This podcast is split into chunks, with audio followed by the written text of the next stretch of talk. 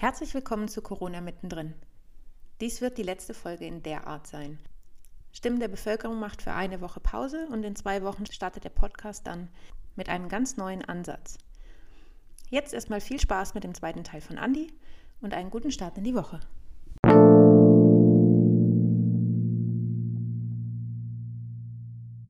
Um nochmal kurz zurück auf die Sache mit, dem, mit der Geschichte, wir müssen mit dem Virus leben zu sprechen zu kommen. Wie könnte das denn für, für dich konkret aussehen, dass wir mit dem Virus leben und die Maßnahmen so verhältnismäßig, ähm, dass Maßnahmen so verhältnismäßig getroffen werden, dass die Auswirkungen möglichst gering sind?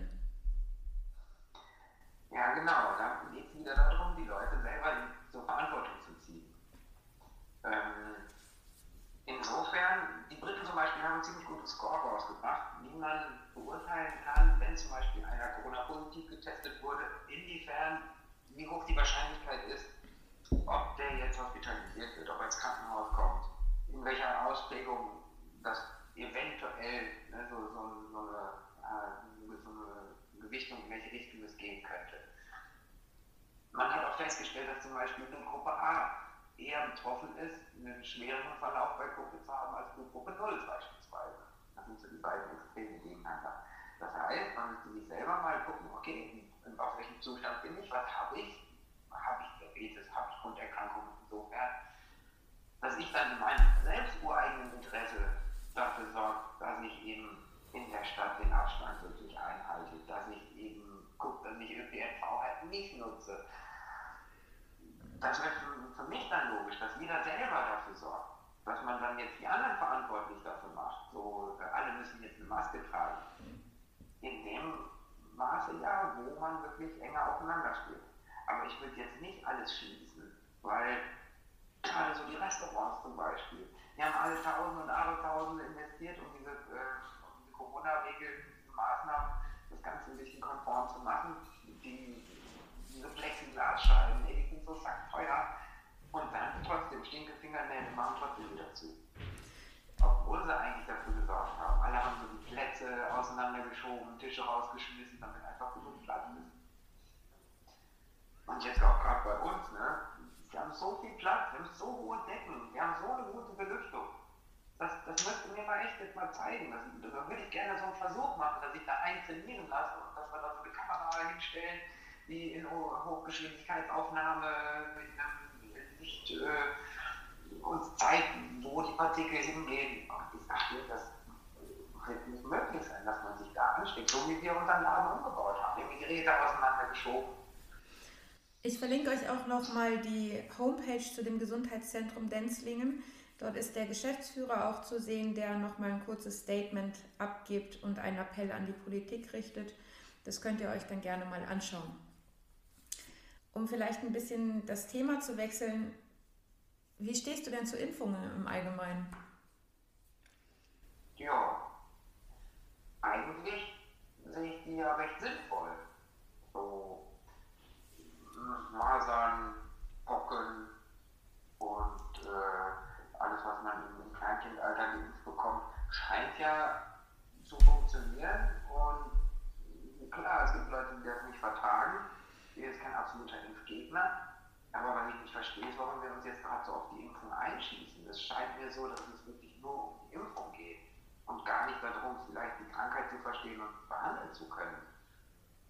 Es gab doch schon überall, ja, man weiß, es sind auch wieder so Informationen, die man dann aus, was weiß ich, bei welchen Kanälen hört, wo man nicht weiß, ja, hier das Medikament wirkt, das Medikament wirkt, der Trump, der hat die beste, hat Corona super überstanden mit seinen Medikamenten, ich er gekriegt hat, diese Bier, Jetzt kommt raus, dass er doch ziemlich knackig dran gewesen ist, aber trotzdem wieder schnell auf den Beinen war.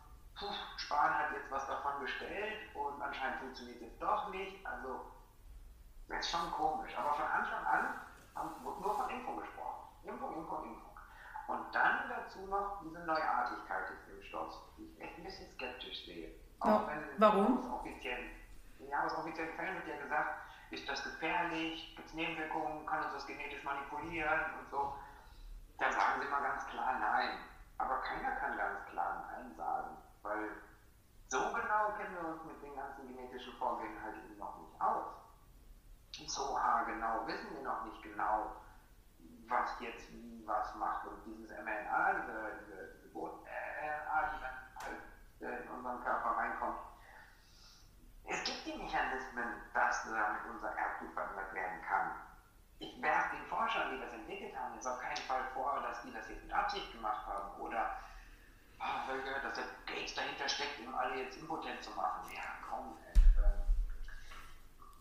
okay, das tut es halt keiner. Aber das glaube ich nicht. Ich glaube nicht, dass die Forscher, die daran forschen, dass die da wirklich mit bösem Hintergrund da was machen, was gefährlich ist für die Leute. Aber wenn du dir mal so einen Forscherkopf hier anguckst, die Neugier ist natürlich groß. Und jetzt gibt es die Möglichkeit, das groß an Menschen zu testen, weltweit. Naja, also ich als Forscher, wenn ich so meine Laborergebnisse sehe und das sieht alles total gut aus und es ist ein richtiger Hoffnungsschimmer so, dann würde ich so auch sagen, ja, bring das unter die Leute. Dass man da dann vielleicht das eine oder andere von der Gewichtung her eher ein bisschen, ja, ich sag mal, abtut, so, dass man das nicht so, so in den Vordergrund stellt, was passieren könnte. Ja, ja es gibt halt Kollateralschäden. Und dann muss er wieder dann bei der Pharma werden, was die für, für, für Stellenwert eigentlich hat. Ich bin nicht grundsätzlich gegen Pharma, ohne Pharma wäre ich schon zweimal tot, definitiv. Aber diese Machtposition, die die innehat und die Art und Weise, wie die Agenda läuft, quasi Gewinnmaximierung auf Kosten von den paar, die es halt blöd erwischt. Hm. Ja, das ist halt echt ein Abwägen. Riskieren wir, dass durch die Impfung jetzt ein paar Leute halt für immer ihr Augenlicht verlieren oder ihr Geschmackssinn für immer verlieren oder so wie bei der, bei der Schweinegrippe-Geschichte, dass sich dann die Narkolepsie-Häufigkeit erhöht. Da ging es ja schon in die Hose. Und ich sehe viele Analogien zu dieser Geschichte mit der Schweinegrippe, dass da direkt mit Impfung halt direkt geschossen wurde.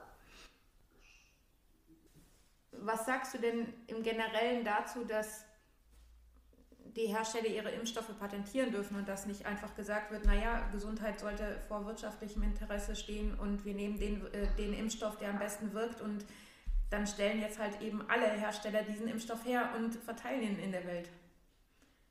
Ja, das ist eh so eine Sache. Patentierung auf Medikamente, das geht eigentlich gar nicht. Das ist, das ist, das sind, äh, solche Zahlen kann ich gar nicht denken, was das für Geschäfte für die, für die Pharma sind. Das ist ja auch das, was ich meine ich bin Gottlob dankbar dafür, dass es, dass es Schmerzmittel gibt, dass es Antibiotika gibt und so weiter. Natürlich. Aber die, die Agenda von der Pharmaindustrie ist halt Gewinnmaximierung, wirtschaftliche äh, Interessen sind Prioritäten. Und nur dann, wenn man jetzt die Patente zum Beispiel wegnehmen würde, geht ja noch nicht mal, ne? weil, weil die Pharmalobby einfach schon zu stark ist. Der Drops ist, was das hingeht, eigentlich gelutscht. So, die, die, die, die Lobbyisten haben, haben selbst Büros im Bundestag. Die haben dann in den, in den die haben Räumlichkeiten direkt Tür an Tür mit den Politikern. Als ich das gehört habe, dachte ich, das kann nicht wahr sein. Da kann sowas denn sein? Natürlich sind das keine offiziellen Lobbyisten, weil das sind ja natürlich nur außenstehende Berater, aber mit denen sind die unbebaut, von wem werden die finanziert und so weiter. Da steckt halt schon so viel drin, dass dass man das eigentlich gar nicht rückgängig machen kann mehr. Da würde man sich maximal mit, den, mit, den, mit der Pharmaindustrie anlegen. Und dann haben wir wieder, ach guck mal, das ist ja auch wieder systemrelevant, wie die Autokiste damals, die wir dann auch gerettet haben, äh, dass man zum Beispiel VW bei dem Abgasskandal nicht so richtig an die Kandale genommen hat. Ja, äh, weil äh, geht ja nicht, dann würden ja voll viele Standorte dicht machen, das geht ja nicht, Arbeitsplätze verlieren. Das ist halt so eine miese Verstickung, die schon längst da ist dass wir eigentlich aus dieser ganzen Sache vielleicht rauskommen. Findest du denn, dass Corona das Potenzial für einen gesellschaftlichen Wandel hat? Und wenn ja, wie würdest du dir denn wünschen, dass sich unsere Gesellschaft wandelt? Puh. Klar, ein organisierendes äh, Event hat immer die Möglichkeit, dass sich grundlegend was verändert. Ähm, ja, Beispiel Krieg zum Beispiel.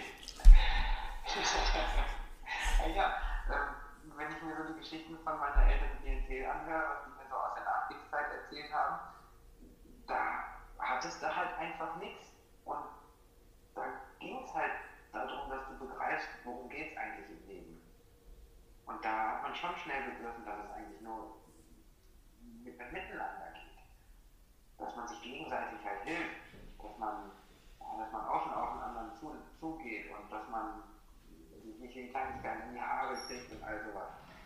Klar lagen da auch auf die Nerven blank, klar war auch krass, was, was da alles passiert ist, deswegen will ich jetzt diese Corona-Pandemie nicht mit dem Krieg gleichsetzen.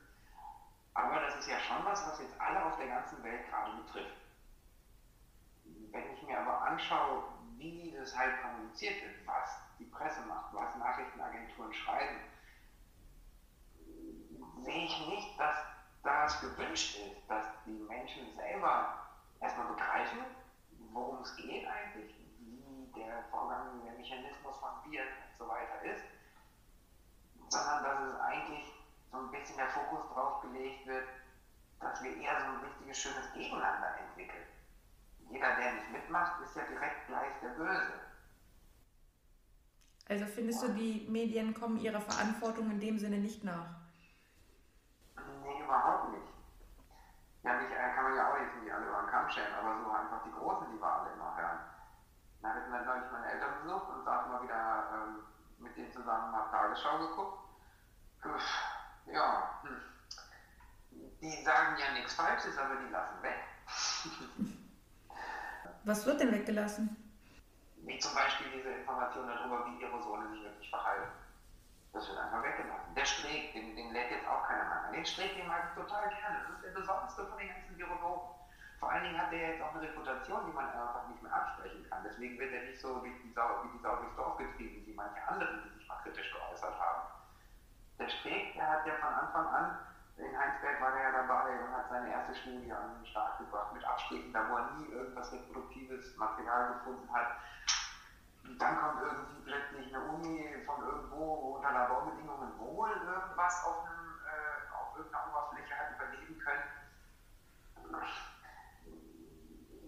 Der sagt auch, wir müssen einfach ein bisschen besonderer damit umgehen. Der sagt nämlich auch, dass wir nicht, dass, dass, wir kriegen Corona nicht mehr weg. Wir kriegen das nicht weg. Auch mit diesem Zero-Covid-Ding kriegen wir das nicht weg. Wir müssen lernen, damit umzugehen. Aber wir, bis jetzt verrichten wir nur Kampf gegen das Virus, Kampf gegen das Virus. Ja, wir können dagegen nicht kämpfen. Wir können unsere Zellen, unsere kleinen T-Zellchen zum Beispiel, die können wir dagegen kämpfen lassen, weil die sind dafür nämlich da. Aber wir so selber, wir können eigentlich außer auf Hygiene ein bisschen achten, können wir ja nicht wirklich tun. Du hast, sieht man ja, die Maßnahmen bringen ja was. du hast vorhin schon öfters das Immunsystem angesprochen. Ähm, Bewegung, Ernährung, welche Rolle spielt denn für dich der Geist dort? Also naja, Körper und Geist kann man ja nicht trennen. Und ähm, wenn, dass ich, wenn, ich, wenn, ich, wenn ich psychisch mein Päckchen zu tragen habe, wenn ich wirklich Dinge habe, die mich schwer beschäftigen, wenn ich einfach nicht froh und glücklich durch die Welt springe, dass ich das auch auf mein Immunsystem auswirken kann. Das, da gehe ich ganz schwer von aus. Es gibt nicht, es gibt nicht nur Somatopsyche, sondern auch Psychosomatik. Natürlich, beides. Und das ist ein Wechselspiel, was, was ganz stark miteinander äh, ja, was, ganz, was einen ganz hohen Stellenwert eigentlich haben sollte. Das, was wir den Menschen antun mit einem, mit einem Lockdown, dass die nicht mehr rausgehen können und nicht mehr soziale Kontakte haben können, dass wir die Leute so in Angst versetzt haben, das hat definitiv seine Auswirkungen. Ich denke jetzt gerade an Leute, die zum Beispiel allein sind, die auf Hilfe angewiesen sind. Da wo vielleicht zweimal der Pflegedienst vorbeikommt.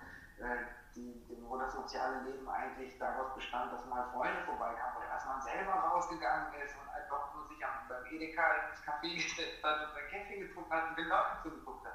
Das fällt jetzt alles weg. Und das glaube ich ganz stark, dass das nicht gerade positiv auf ein vernünftig funktionierendes Immunsystem auswirken kann. Um jetzt gegen Ende des Gesprächs auf dich persönlich mal zu sprechen zu kommen, wie sehr beschäftigt dich denn Corona in deinem Alltag? Naja, wenn Corona nicht wäre, wäre ich ja gerade in Kanada. Insofern hat mir Corona schon mal das an die anderen Plan versaut, was natürlich auch neue und andere Möglichkeiten äh, eröffnet. Mal schauen, wo es hinbringt. Mich selber. Ich habe halt das ganz große Glück, dass ich äh, in einer Haus-WG wohne mit sechs Leuten. Das heißt, ich habe meine sozialen Kontakte, wir konnten uns gegenseitig austauschen, wir waren halt ein Haushalt und konnten miteinander gut umgehen. Wir waren jetzt auch nicht so welche, die innerhalb unserer WG immer nur Abstand halten und die, und die Maske in der Wiki-Aufwand habe ich alles schon gehört, dass es Wikis gibt, aber das sogar gehandhabt wird. Wir versuchen unsere Kontakte schon ein bisschen zu minimieren, dass wir innerhalb den Freundeskreisen eigentlich bleiben. Aber ansonsten merke ich in meinem Alltag relativ wenig davon. Nur wenn ich, klar, wenn ich arbeiten gehe, merke ich halt, dass wir Maske tragen müssen. Manchmal sehe ich draußen Leute noch mit Maske. Ähm, wenn ich einkaufen gehe, dass man halt diese Regeln einhalten muss. Aber ansonsten denke ich eigentlich so wie, ja, ich habe einfach das große Glück durch diesen Umstand, dass ich, ich habe einen Garten draußen, dass ich ja selbst bei, bei, bei, der, bei der Ausgangssperre nicht so wirklich das Problem hatte. Deswegen geht es mir wahrscheinlich auch noch so gut und ich lasse mich von der Panik nicht so anstecken. Du hast ganz am Anfang im Gespräch gesagt, es gibt verschiedene Lager. Die einen sind Verschwörungstheoretiker, die anderen sind eher komplett regelkonform. Was sind denn deine Wünsche an deine Mitmenschen und auch an die Politik in Bezug auf Corona und unsere Handlungsweise? Ja, also mein Wunsch an die Politik ist ganz klar offener Diskurs, dass man einfach mal auch Leute hört, die eine Reputation haben, die Ahnung haben, nicht nur sich auf die Berater feststeift, die man da hat. Und was, was die Menschen, die Gesellschaft angeht, ich sage mal ein bisschen wieder begreifen, dass wir alle Menschen sind, dass keiner die Wahrheit mit Löffel gefressen hat, dass jeder auch mal falsch liegen kann und dass nur weil einer eine andere Meinung hat, man sich nicht persönlich angegriffen fühlen muss. Wenn ich mir so die Chats angucke oder Kommentarzeilen, Mensch, die, die Leute sich mal direkt angehen ich habe auch einen, äh, einen, Freundeskreis mit, äh, ja, also aus, aus, aus, meiner, aus meiner Kindheit, aus der Zeit, wo ich aufgewachsen bin, haben wir so eine WhatsApp-Gruppe und haben uns auch über das Corona-Thema unterhalten. Und als das losging, meine Güte, da haben wir uns Sachen an den Kopf geworfen, dass ich gesagt habe, ey, das können wir jetzt hier in meiner WhatsApp-Gruppe einfach weitermachen, uns dringend mal ein Zoom-Meeting machen, lass uns mal wieder sehen und mal kurz sagen, so, hey, wir Freunde, ne, nicht vergessen, wir wollen uns doch gegenseitig nichts Böses, keiner von uns will sich hier groß profilieren mit, ich habe aber recht und du nicht. Dass wir von dem Kurs halt irgendwie runterkommen, dass wir versuchen, andere Leute um, um, um Biegen und Brechen äh, um, umstimmen zu müssen, damit du das so denkst, wie ich das denke. Keiner denkt was so, wie ich das denke. Dass wir einfach ein Miteinander irgendwie wieder mal finden, so dass man sich gegenseitig ein bisschen zuhört und auch wenn der andere eine andere Meinung hat, dass man ja, diskutieren kann. Irgendwie, das ist voll verloren gegangen, eine gute Diskussion. Welche positiven Seiten hat uns Corona denn deiner Meinung nach gebracht? Oh, die habe ich gestern erlebt. Ich war ja mit meinem Snowboard mal wieder draußen. Ich war auf dem, auf dem Feldberg und es ist so irre, wie anders dieses ganze Skigebiet ist, wenn halt nicht tausende und abertausende Leute den Schnee runterradieren, wenn nicht ständig die die Pistenraupe die Piste planiert, sondern dass man da wirklich noch ein bisschen, ja, das Ursprüngliche, so manche Pisten zum Beispiel, die so am Ende immer ähm, schön langsam ausgelaufen sind, das ist mittlerweile, das ist richtig steil und hügelig und echt, das macht, das ist ganz anders gewesen. Ich habe mich teilweise, habe ich Schwierigkeiten gehabt, mich richtig zu orientieren da, obwohl ich das Skigebiet eigentlich sehr gut kenne. Das war, das war richtig spannend, auch dass man jetzt, ja, dass es überall nicht mehr so voll ist, das finde ich schon ganz positiv, auf jeden Fall. Du hast mir auch im Vorgespräch erzählt, dass du das Glück hattest, ein bisschen kurz, eine Zeit lang kurz, in Kurzarbeit zu sein, weil du dann Zeit hattest, mit deinem Bus herumzufahren. Da habe ich ja Stadt Kanada gemacht. Eigentlich wollte ich ja nach Kanada äh, und da, da ging es ja nicht hin. Dann habe ich halt stattdessen mir den Bus gekauft und hatte dann einfach durch die Kurzarbeit Zeit und habe Deutschland mal ein bisschen kennengelernt. Jetzt sagen wieder alle, oh was, du bist in der schlimmsten Pandemiephase mit deinem Bus rumgefahren. Ja klar, bessere Quarantäne gibt es doch nicht. Die waren nämlich eigentlich, fahre ich immer lieber gerne dahin, wo nämlich keiner ist. So Städte und sowas habe ich mir gar nicht groß angeguckt, sondern ich bin gerne dann alleine durch den Wald gelaufen. Und ich glaube, besser konnte ich nicht und die Welt nicht vor irgendwelchen Viren schützen, denke ich mal. Das ist doch ein schönes Ende. Andi, vielen, vielen Dank, dass du dir Zeit genommen hast, mit mir zu sprechen. Gerne, ich war auch gerne Interviewpartner. Da könnte ich mich daran gewöhnen. Und vielleicht reden wir ja nochmal irgendwann über was Interessantes.